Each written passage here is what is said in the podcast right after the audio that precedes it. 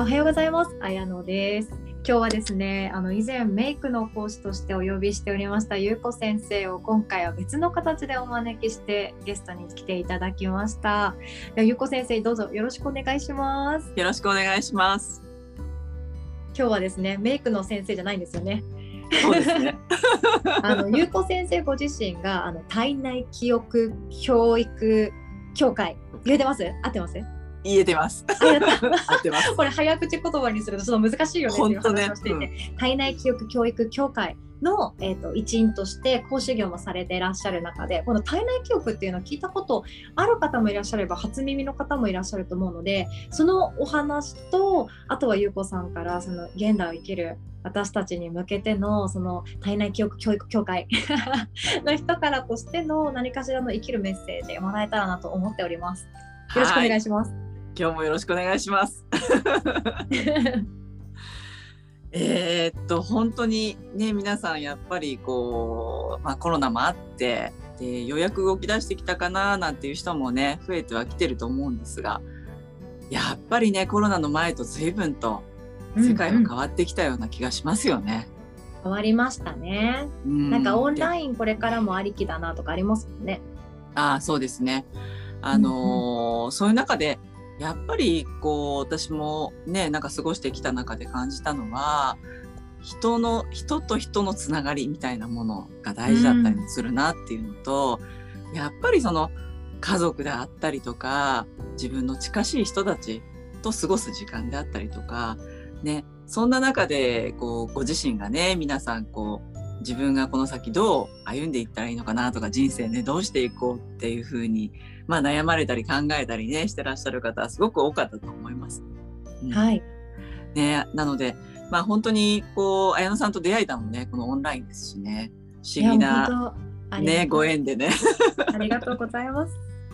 もう本最高です。当不思議ですよね。そう。なのでまあ本当に私たちこう生きていく中で自分が何をね、この先大切にしていったらいいのかななんていうこういった出会いも含めてね、すべてね自分がこうあの進んでいく方向をこうどこに定めようとね、こう模索中の方もいるんじゃないかなと思ってね、今日はね、うんうん。そんな話でね、自分の人生をこう生きていくってどういうことなんですか？みたいな。よくね、最近自分らしくとか、自分らしくあろうとか、なんかこう自分を愛そうみたいなね、ワードがいっぱいね、出てると思うんですけれども、うんうん。あのー本当にその自分らしくあるためには、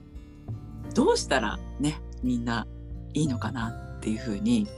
すごくそれって悩んでる方多くないですか？綾乃さんの周りもいらっしゃるかしら、多いです多いですし私もそうだったなって思います。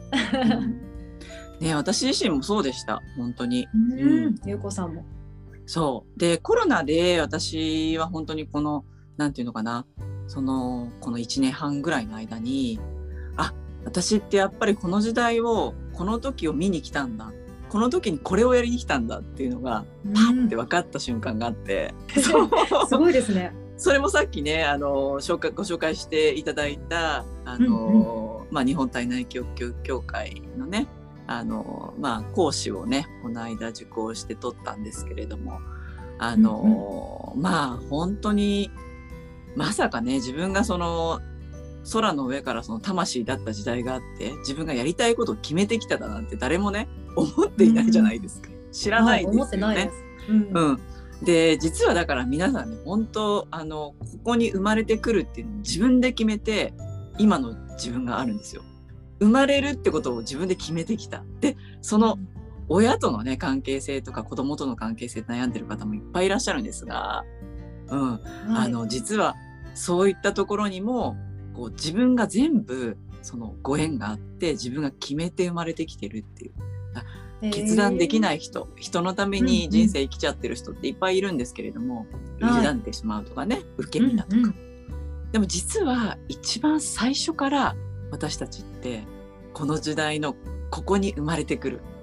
このお母さんに生まれるっていうことを自分で空の上からき、決めてきてるんですってね。そういう話をね。へー。聞きました。うんうんなるほど。うん、でその自分が自分らしく生きられなくなってしまっている理由っていうのもね実はあってはい。私自身も実はその親を選んできていたんだっていうことを本当に最近それだっていうふうに思えたのもやっぱり体内教育学んだからだったんですよね。うん、えー、そうなんですか聞きたいです。もう全然違う、あのなんていうのかな小さい頃の記憶の自分は、もう真逆の自分で、うんうん、もう自信もなくて泣き虫で怖がりで、うん、えー、想像できない。想像できないでしょ、うん、そう自分も想像できないし。うんうんそうですよね。母親ももういつまでたってもどこでそんな風に変わったんだろうねなんて話をねよくするんですよ。面白い、うん、いいですね。そう。で私たちってやっぱり一番最初ってねあの母親を選ぶっていうところから始まるんですよね。うん。はい、まずその生まれてくる前の話ね。魂をその自分が何をやるかとかって人生設計、まあ、あの書いてきた後に自分がこういう顔でこういうふうなあの、まあ、体型で生まれてもそうだし名前もそうだしでどういう性格でとか、うんうん、どんなことやりたいとか、うん、何になるって決めてきてるんですよね。うんうん、でその魂を持って、まあ、肉体を選んでで親を選ぶっていう順番なんだけれども、はい、親そうその親を選んできてる。みんないやなんかこのお母さんなんかもう本当に嫌だ。前もね毒親のみたいな話してましたよね。あ、うん、ありましたね。ありましたよね、はい、そう。もう本当にそこにもつながるんだけれどもそのお母さんを自分が選んできてるっていうことも自分がやってきてるんですよ。ああそうなんですか。まだちょっと信じがたいんですよね。信じがたい。なんでねこの親なんだ。うん、ただ、うん、あの本当にみんな生まれてきた時はこうキラキラの感じで生まれてきてるはずなんですよ。幸せで生まれてきてるはず。うん、でも親のためにやっぱりこう何かしてあげたいとかもともと私たちってお母さんを幸せにするための一つのミッションで生まれてきてるから、うんうん、はい、親の望む人生を歩みたいって思う人っていっぱいいるんですよ。ああそうですね。それあると思います。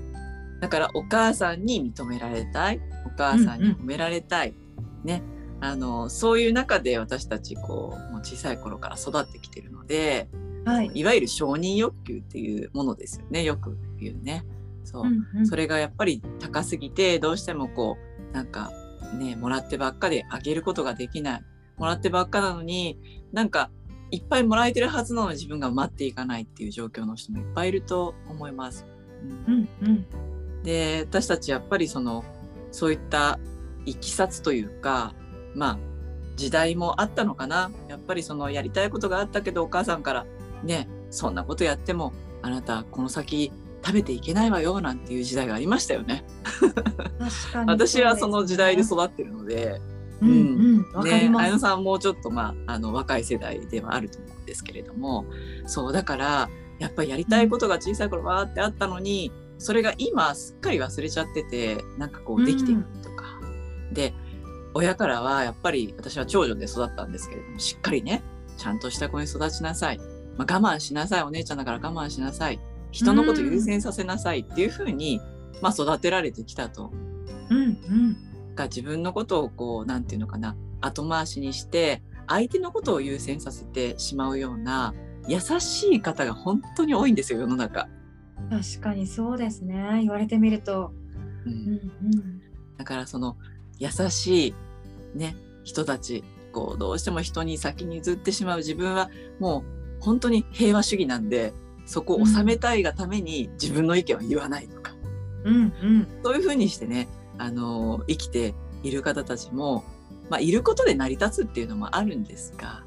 ね、ただやっぱり自分はどう思う自分はどう感じるっていうことをなかなかこう伝えられる場がないっていうのが、うん、あのこの、まあ、日本の現代社会でもずっと起きてたことなんですよね。隣の子と一緒に、まあ、平均的にみんな同じように育とうよっていうのが学校教育だったんで、はい、突出した何かをこうねあのどうしても叩かれてしまって、ね、なくしてしまう,、まあ、平らにしてしまわれてきたのがどうしてもねこの2 3 0年ぐらいねあったのかなという感じだと思います。うん、いや確かにそうだと思います私も。そうねだからこう自分が何がやりたかったっけとか自分がそっか我慢して人を優先させなきゃなんだとかね。うん、うん、うん、そうだから平和をこう保とうとするあまりそれが絶対どっかで生じてて起こったりしてきたんですよね。うん。うん。うんただその、えっと、共感はするけど自分のその共感というか、まあ、需要はするけど自分の意見があるっていうことが OK であるっていう社会が一番いいかなと私は思っていて。ああ平和ですね。あ、い そういう意見もあるんだね。でも私はこう思ってるんだってへえそんな意見あるんだ面白いねでも私はこう感じたんだよね、あ違うんだね、みんなっていうね。それでいいじゃんっていうね、思います。でも日本ってこうなんていうのかな。村社会というか みんな同じじゃないともう村八分みたいなもうあの要は文言がそうじゃないですか。確かにそうですよね。今あんまり言わないかももしれないけど。考え方みたいですよね。ね。阻害されてしまうというかね。だからその怖さで合わせてしまうっていう生き方をねしてきてしまってる人も多かったと。いやそれありますよ。なんか変な人に思われたくないとかありますもん。そうでしょ。うだからやっぱり周りを気にしてしすぎてしまっていて自分をなくしてしまってきたっていうね。そういったねあのことにふとするとこう気づく、うん。そういう方がね、最近増えてきてるんじゃないかなというふうに思います。うん。はい。ね、でもまあ本当に私たち唯一無二の存在で一人として同じ人はいないですよね。いないですよ。いないです。何のためにやっぱ生まれてくるかっていうこともすごく重要なんだけれどもはい。そこが自分がこの肉体を持つこと、ね、魂が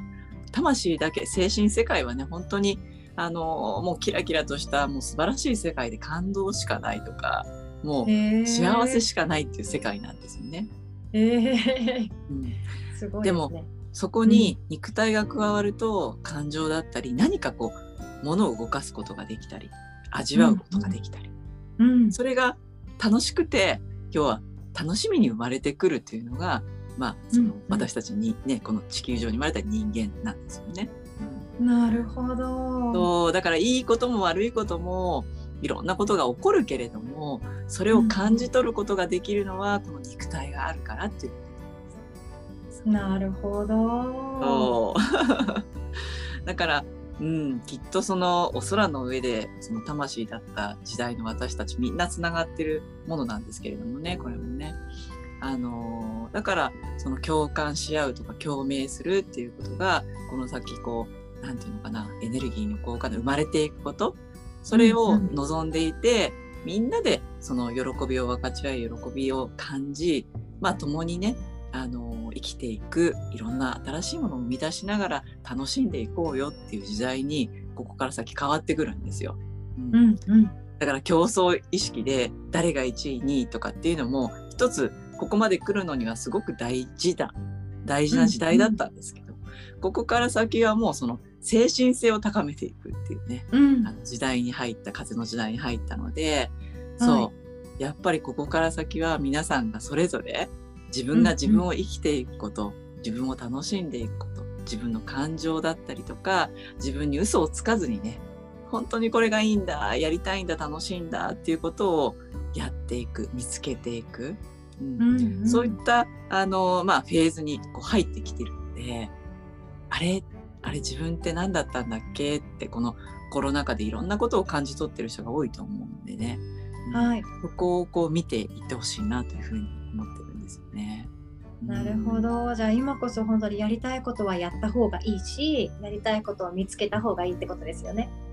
そうですね本当にそう。でその中でまあ本当にあのー自分がじゃあやりたいことねあのーまあ、見つけていきたいもうやりたいことをやっていくとか自分らしくあるとか自分がうんうん無理しなくていられる場所っていうのが一番大事なんですよ。それはどういう場所か。うんうん、場それっ所。てそう例えばあのどういう人たちといるかっていうのもすごい大事になってくるんですよ。絶対そうだと思ってます。でしょ？はい。で自分のそのルーツであるその家族との関係性とか、まあ、お子さんがいる人だったら子育て中のねお母さんで、まあ、子供をこれからどうしていこうっていうふうに悩まれてる方もいっぱいいらっしゃると思う。家族っていう形が一番最初の小さなあの社会なのでねうんうん。そこはすごくね大事なところかなというふうに私も感じてるんですね。うんはい。で親はいろんなことを阻害してきました。だ毒親と思ってる人もいっぱいいると思います。あやさんはなんかそんな話してたね。いや、うん、そう毒じゃないですけどうちはちょっとあの、うん、私から見てアホやなって思うところが あって、うん、そうなんですよ。ちょっと自分の話するの恐れ多いんですけどなんか、あのうちの母は普通にパートで働いてたんですよ。うん。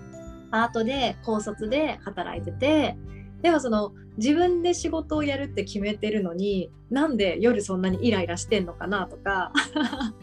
なんかありません？そういうの。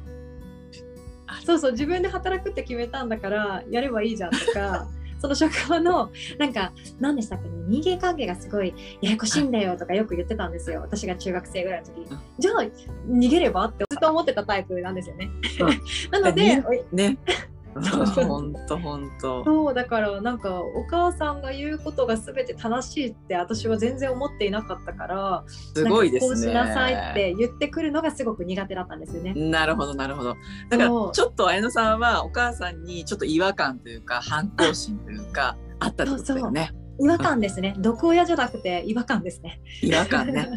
そうでもそれはねあのやっぱり別の人間でもう綾乃さんが綾乃さんっていう存在になったからそう思えるんですよ。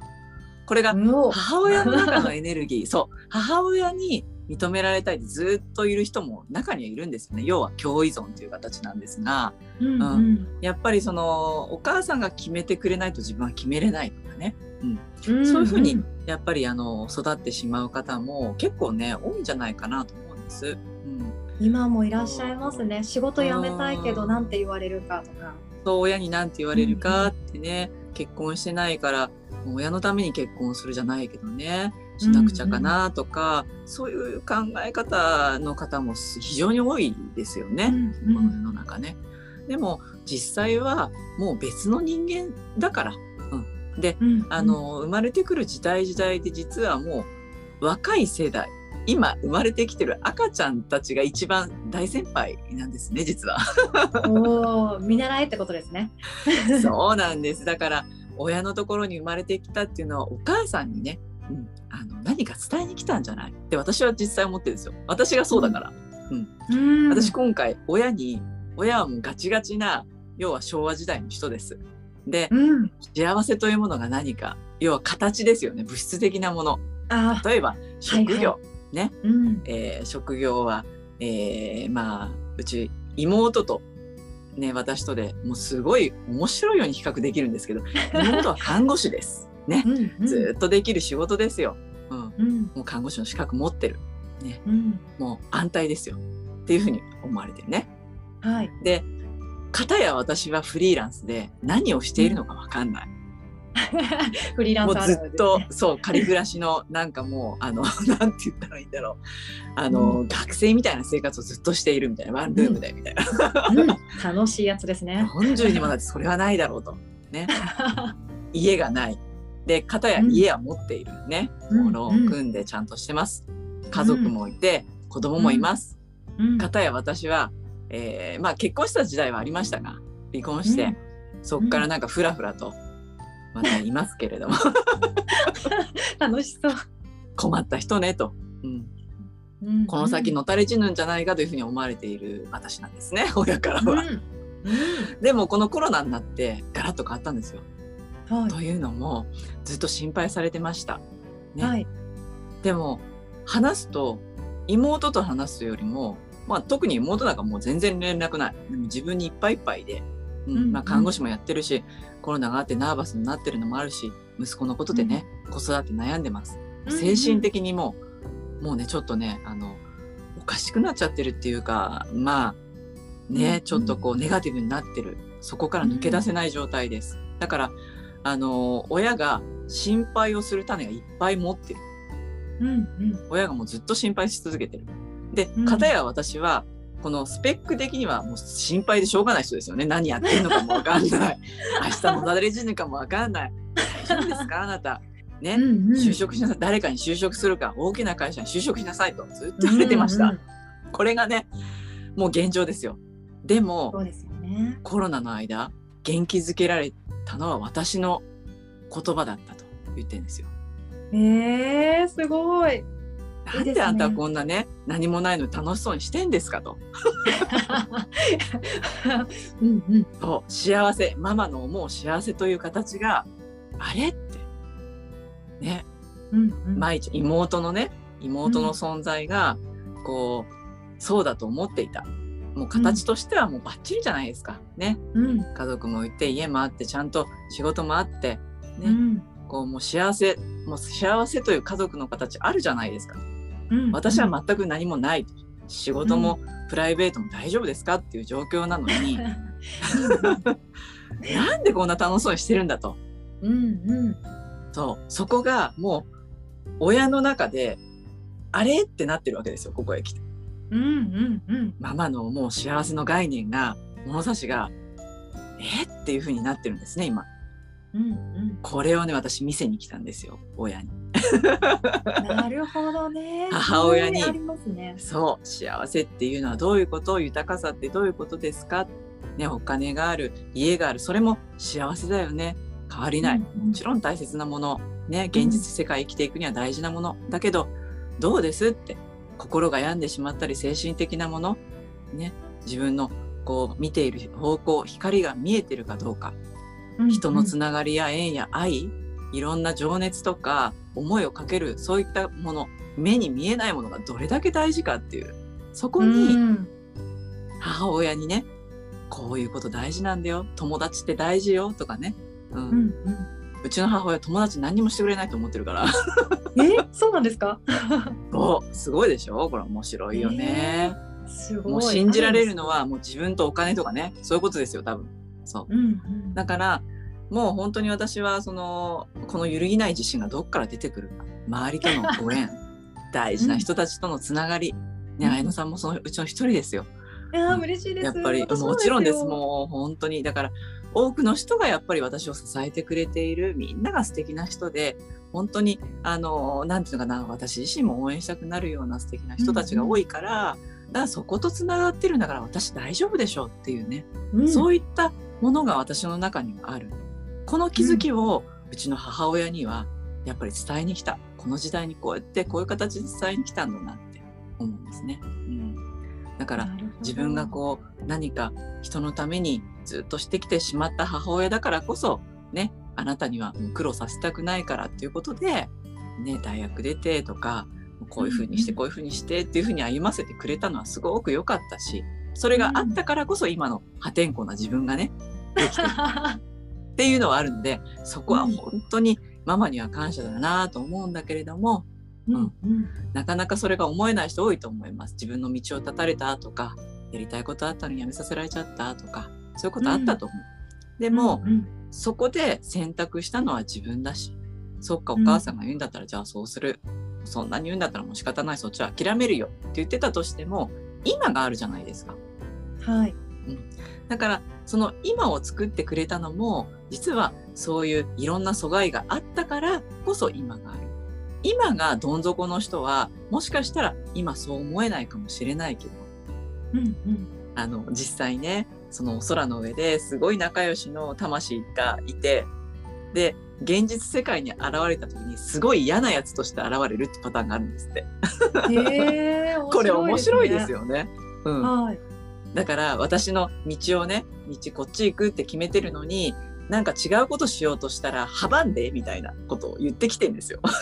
ええ、空の上でそんな仲良しあります？そうだから嫌な上司として出るとかねそういう出会いがあってあー辞めざるを得ないとかってあってそこからまた自分が何か何かしようってなった時にようやく元の自分がね本来やりたかったことってなんだっけって考えられるようにもう何もなかったように手放せるようになるっていうのはなかなかないので、やっぱり今回のコロナもそうですよ。そういう事実がもともとやってくるっていうのは決まってたんだけど、うん、そこに焦点を向けて生まれてきたのは私たちなんで。ええ、すごい。面白いでしょね。ううん。ん。だから全部ねそうやって自分で決めてきてる。だから今からでも遅くないからその誰からどう言われるかとか気にせずに、ねうん親からどうとか言われても自分がこうしたいっていうのがあるんだったらねそれをもうなんていうのかな心の目に従っていくうん。頭で考えすぎずに周りを見ずに自分が自分を生きるってどういうことかなってなった時にやっぱそこが大事だったり。あとはそういうつながりの中で自分がいることそれに感謝できるかどうかだし、うん、そこも親とか子供とのつながりとかいろんな中でそうあの自分がやっぱりその安心して過ごせる場所。これを自分が作っていくっていうことがものすごく大事なんです、はい。だから信頼と安心がないと自分の好きなことってできないでしょう。子供ってそうじゃないですか、はい、まさに。うんうんうん、そうですね。さんもお子さんいるからあれだけど、ママが見えなくなっちゃったら、あれって、なんかもう探すじゃないですか。好きなことそうですね。ね、うん、ママがいるから好きなことをやってられるっていうその安心感があって子供は自分が好きなことやってるでしょ。うん、はい。だから自分が本当に自分らしくありたい、ね、この先自分を生きていきたいって思うんだったら、まずね、その自分の周りを固めるというか自分がどこにいるのが心地いいか、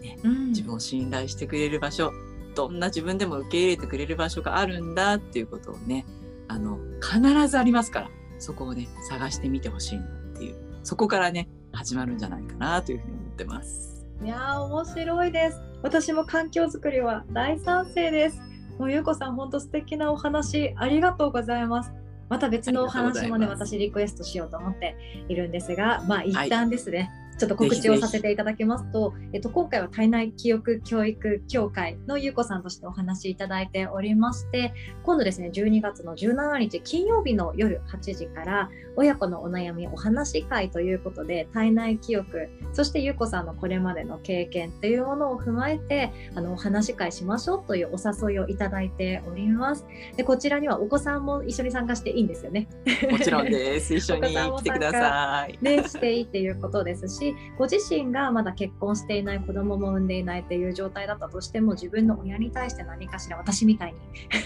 何かしらの思いがある方とか あとはあのやりたいことが分かんなくって自分の人生不安になってる方とかいろんな疑問とか不安とか心配っていうものをゆうこさんにぶつけに来てシェアしてほしいなと思っております。私も参加させていただけますのでぜひともお会いできるのを楽しみにしておりますこの音声の概要欄にですね、えっと、リンク、URL をシェアしておりますので、興味ある方はそちらからチェックしてください。で最後、ゆうこさんに一言お願いします。はい。ぜひね、皆さん、あの、本当に、あの、自分の中に必ず光があるので、それをね、うんうん、見に来てください。楽しみありがとうございました、うん、もうあの終わる頃にはきっとねあのワクワクしてそういう悩みっていうのもねあれ何だったんだろうというふうにきっとなってると思います。あのそういったこう、ね、自分がクリアになる瞬間というかそういった何かこうヒントになることっていうのもいっぱいあると思うので是非いろんなことをね皆さんとお話ししたいななんていうふうに思ってるのではい楽しみにお待ちしてますのでぜひぜひいらしてください。ありがとうございます。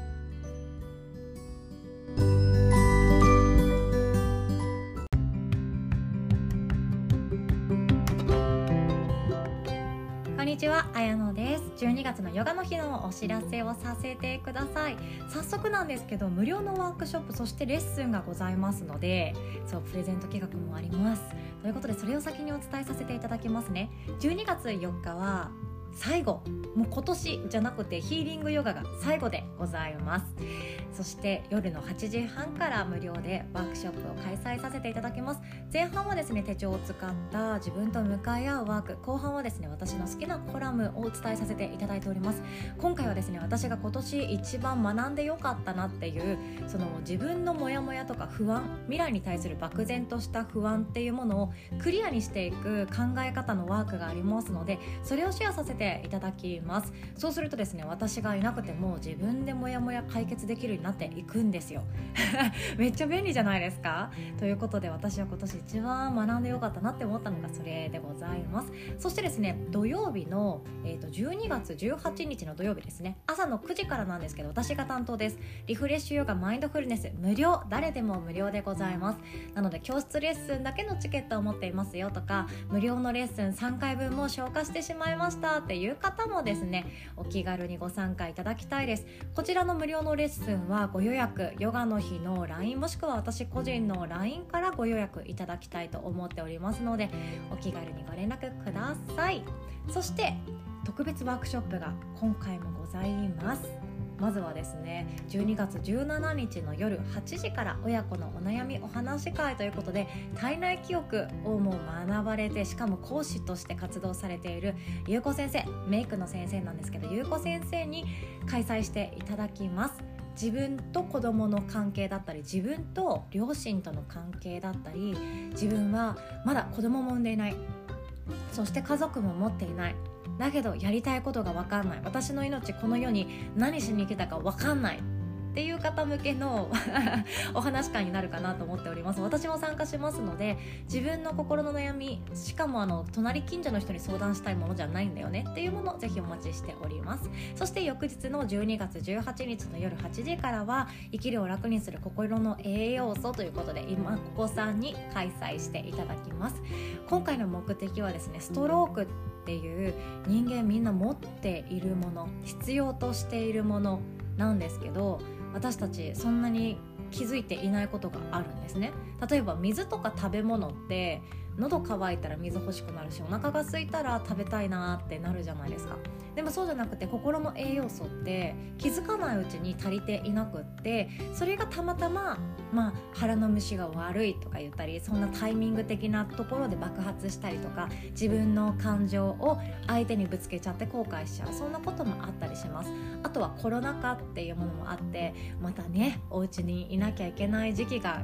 近づいてくるような予感もしておりますがその時って人と触れ合っていないじゃないですか。私自身もずっとオンラインの仕事ばっかりしてるので本当対面で早く仕事したいなって思うんですよね。手相だって直接対面で見たいなって思っているんですよね。でもそうできていない。でその時に心の栄養素っていうのはどんどんなくなっている状態にあるそうなんですね。でそうしたらどうなるかっていうと相手との対人関係うまくいかなくなったりとか相手の言葉受け取り上手に受け取れないとか違和感が感じるとかもうなんかずっと孤独でもいいから一人ぼっちでいたい。もう誰とも関わりたくないっていうような状況になってしまうこともあるそうなんですね。なので対人関係を自分でクリアにしていきたい。もう対人関係で悩みたくないっていう方に特におすすめの内容となっておりますのでお待ちしております。そしてカレンダーには記載しておりませんが12月5日そして12月12日の日曜日お昼の1時からは動画編集の土台固めということで現役 YouTuber 女子の女の子がワークショップ開催してくださいます。詳細はヨガの日のホームページに載っておりますのでチェックをしてみてくださいね。そして今月もですね30分レッスン多く入れております。で毎回あのいろいろと気になってる方もいるかもしれないんですけど前半その30分レッスン2連チャンでやってる日ってめっちゃ多いんですよ。リフレッシュフローの後に寝たまま温活ヨガとかデトックスヨガの後にディープリラックスインヨガとかそんな感じでやっています。なので前半の30分はめっちゃ動きます。であの妊娠中の方も参加してくださっているんですけど後半の30分は妊婦さんで特にあの安定期を超えて徐々にお腹重たくなってきて動きたいけど動くのが億劫になってますっていう方におすすめしておりますのでマタニティ妊娠中なんだよねっていう方は後半の30分だけぜひご参加ください。実際私はですね、えっと、臨月臨月はちょっとやめたんですけど、えっと、妊娠5ヶ月から10、えー、9ヶ月か。9ヶ月まで普通のヨガやってたんですね。普通のヨガやってもガンガンダウンドッグもするし逆転とかはやってないですけどもうそう普通のヨガねじりも緩めたりとかしながらやってますので妊娠中だけどヨガしたいなっていう方はですねマタニティの、えっと、注意点とか動画でシェアさせていただいてから始めていただくっていう流れにしておりますのでお気軽にお問い合わせくださいね。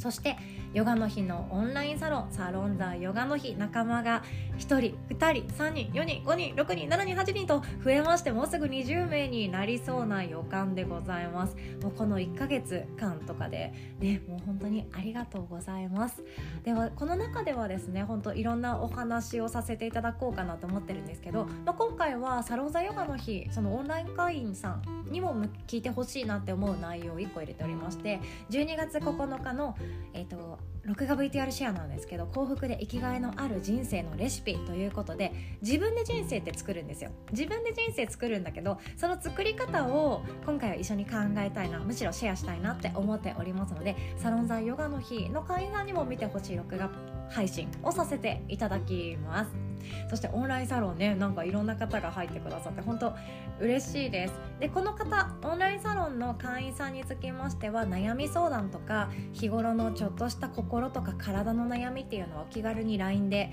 あのご相談いただくようにしておりますのでお金取りませんので そんなことでお金取りませんので一人じゃないよっていうことそして自分だけで悩まないでねっていうメッセージを込めてこの活動しております。もう本当一人で悩むとろくなことって人間考えないんですよね。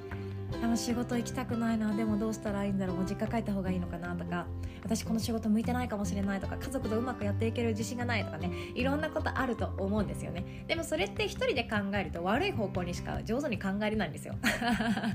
なんですけどそういう時にあの私もう一人のパートナーの桂先生おりますのでそしてサロンザヨガの日の仲間がおりますので心配なく楽しんでください。そしてお気づきの方はいらっしゃるんですけどサロンザヨガの日にはですねワークショップ開催してくださっている特別講師さんも入ってるんですね。優子先生だったり今高校さんが参加してくださっておりますのでそのエゴグラム分析のことだったりとかあとはメイクスキンケア体内記憶のことなどなど直接質問がある方は Facebook のグループページを使って開催しておりますので直接ご質問いただいたりご連絡していただいてもいいかななと思っております。一緒に楽しんでいきましょうね。でもう一つだけあのお知らせをさせてください。12月の23日の朝10時から11時半まで。なんですけどこれ呼吸法と瞑想リード実践ということで私は、えーと、伝えることもするんですけど主にどうやってオンラインの瞑想とかマインドフルネスっていうのをリードしていけばいいんだろうっていう方ちょっと上達したいなとかレベルアップしたいなとかやったことないけどできるようになりたいなっていう方に知ってほしいなと思ってます。でウェルビングヨガの動画セットをご購入されたりウェルビングヨガの講座3回のものだったんですけどそれを受講された方は無料でご参加いただだきたいと思っておりますのでお待ちしております。例えばなんですけどこれマインドフルネスとか瞑想法のリードってどこでも使えちゃうんですよね。ご自身が例えばビジネスのコンサルティングやってます。っていう方も経営者とかってマインドフルネス好きな方多いです。じゃあ5分だけ時間をください。頭の中を掃除してあげましょうっていうやり方ができたりとかあとは特に介護施設とかでお仕事をされてる方とかってシニアの方に瞑想ですごいいいんですね。血圧が安定したりとか自分の体の不調っていうものを抱えている方が少し穏やかになったりかいろんな効果があるって言われてます。そして私はあのやりたいやりたいと思ってるんですけどジュニア世代、まあ、キッズじゃなくてキッズヨガ私やる気はあんまりないんですけどジュニア世代ですね。123歳とかってすごく大人でもないし子供でもない。気持ちは大人として扱ってほしいけどなんかな違うなっていうその微妙な時期ありますよね。そういう子たちにもすごく効果的だったりあとは、まあ、特に3456歳ぐらい。落ち着かないなとか席に座れないなっていう子供たちもマインドフルネス1分だけでも静かに目を閉じて呼吸をするっていうのができると性格ってちょっと少しずつ変わっていくんですね。これめちゃくちゃ面白いんですよ。本当あのこの前自分の子供園に保育参加した時があってそれチャレンジしようかなと思ったんですけどやっぱり一発じゃ無理でしたね。難しかったですね。でもこれって徐々につなげて続けて継続していくだけで自分の感情のコントロールができる子供に育つっていうふうにアメリカとかで言われててもう先行して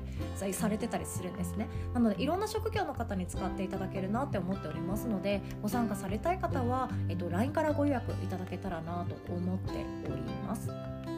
そしていろんなワークショップ開催させていただくんですけど12月の最後のワークショップはですねまさみ先生にやっていただきますよ。90日間アクションプランニングのノート術ということでもう3日坊主で終わらせたくないっていう方。ありません？なんか新年の立てた目標1月の終わりぐらいにもう忘れてるみたいなこと。ありませんか？今年こそ痩せるぞとか今年こそ稼ぐぞとか今年こそブログするぞとかいろんな思いがあると思うんですけどそれが継続しないっていう方はですね習慣化っていうものをした方がいいです。それは脳科学であったりとかもう精神的なものとか心理状態とかいろんな情報を得ながら学んだ方が習慣っていうのはしやすかったりもします。でまさみ先生のワークはですね参加費用2000円なんですけどもほぼ1冊本だったり、えっと、ワークシートを購入する感覚で参加してほしいなって思ってます。っていうのもまさみ先生がオリジナルで作成されましたワークシート90日間のアクションプランニングシートをプレゼントさせていただいております。もうすでにですねご予約してくださってる方もいらっしゃいます。本当ありがとうございます。開催が近づきましたら事前にご案内のメールをお送りさせていただきますのでそちらのメールアドレス宛てにワークシートの PDF 形式でシェアさせていただきますのでぜひともフル活用してくださいね一度ゲットしたらこれ毎年毎年使えるなというふうに私は思っておりますよなので2022年こそは人生変えたいとか2022年こそは自分のやりたかったことをやる力強く1年の始まりを自分で作りたいという方ぜひともお待ちしておりますその他楽しいワークショップ録画 VTR などもございますので、えっと、まだですねヨガの日のレッスン無料で3回プレゼントしております。これはですね LINE でご登録ご連絡をいただいた方のみですので無料でやりたいんですっていう方はですね LINE からご予約くださいね。この日参加したいですっていうものがあります。まだ消化されてないっていう方はぜひとも使っていただきたいなと思っております。そしてもう早々と2022年がもうすぐやっていきますね。楽しみですね。1月2日私がサンカルパを年始開催させていただきますので一緒に2022年のスタートを切りたいなっていう方はお楽しみにしてください。時間もですね今どっちがいいんだろうって悩んでるんですよね。朝もいいけどみんななんかね1月1日ゆっくりした人初詣行かないのかなとかなんかおせちの準備忙しい人いないのかなとかね。あとは夜も夜でまあ夜になるんだろうなと思うんですけどなんかゆっくりねお酒飲みながらぐうたらしたいんじゃないかなとかいろんな思いがあるのでどうしようかなこうしようかなって今迷っている真っ最中でございます。もう早めに決めようと思っておりますので。興味ある方はあの LINE からもご連絡させていただけますのでご登録しておいてください。ということで最後までお聴きくださりいつも本当にありがとうございます。12月もですねただヨガをするだけではなくてヨガはそう心の学問です。自分の生きる人生で実践していくのがヨガなんですね。なので体のことだけでもないですし心のことだけでもないです。生きる上で必要な全てをシェアしていきたいなって私の人生かけてヨガの日を通じてやっていきたいと思っておりますのでぜひともお待ちしております。そして Zoom プレミアムサタデープレミアム会員さんになられた方につきましては2021年の間このもう12月中ですねになられた方はこれまでの Zoom プレミアムの1ヶ月分のプレイリストをプレゼントさせていただいております。これ今月だけです。ですのであの今月無料でもスタートしたいですっていう方はですねプレイリストも一緒にこの月がいいかなって考えてからご連絡いただけると楽しみだなと思っております。もうほんと仲間が触れるのめちゃくちゃ嬉しいです。Zoom プレミアムサタデープレミアム会員さんはオンラインサロン無料となっております。そして会員様限定の LINE アカウントをシェアさせていただいておりますのでお気軽にいつでも24時間連絡いただいてもいいかなと思っているんですね。そして加えて初月は無料でございますので3ヶ月以上はヨガするよな。っていう方はぜひともおすすめでございますよ。サタデープレミアムさん本当にお得なんですよね。月4回の土曜日レッスンがリアルタイムでも参加できますし録画 VTR も全てゲットです。そして平日のレッスンだったり録画配信されているワークショップお好きなものが1回分プレゼントとなっております。そして Zoom プレミアムサタデープレミアム会員さんにつきましては有料のワークショップの録画 VTR が無料でゲットできるんですよ。これめっちゃお得だと思っております。ですのでぜひとも楽しんで参加してくださいね。自分の人生は自分で作っていくものです。10年後20年後30年後後悔したくないなという方は今から健康のことそれも体だけじゃなくて心の健康のことも一緒に考えていきましょう。では最後までお聴きくださりいつも本当にありがとうございます。今日もお互い素敵な一日を作っていきましょう。おしまい